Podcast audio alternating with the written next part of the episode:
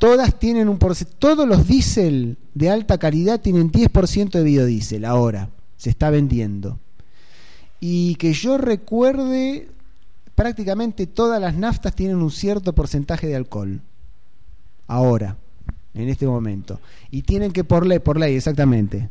Y por ley tienen que llegar a un, no me acuerdo qué porcentaje para el año 2000, dentro de unos años, digamos, de 2020, sí, puede ser, sí. Sí. Bueno, es menos contaminante.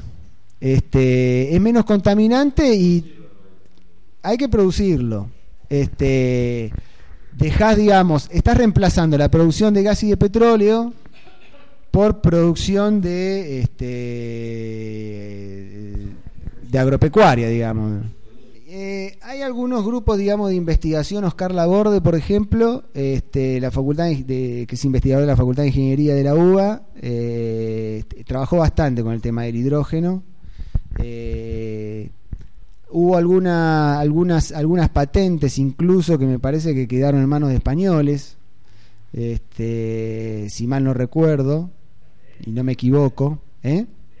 Eh, pero bueno, eh, digamos, la, para comercializar digamos, un, un elemento, este, un vehículo que consuma hidrógeno, estamos bastante lejos igual.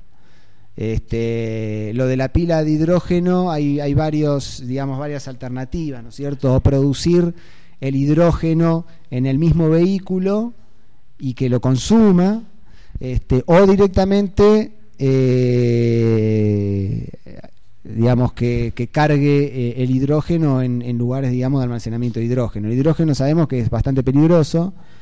Este, pues si hay algún escape, digamos, es muy posible que se, este, que, se encienda.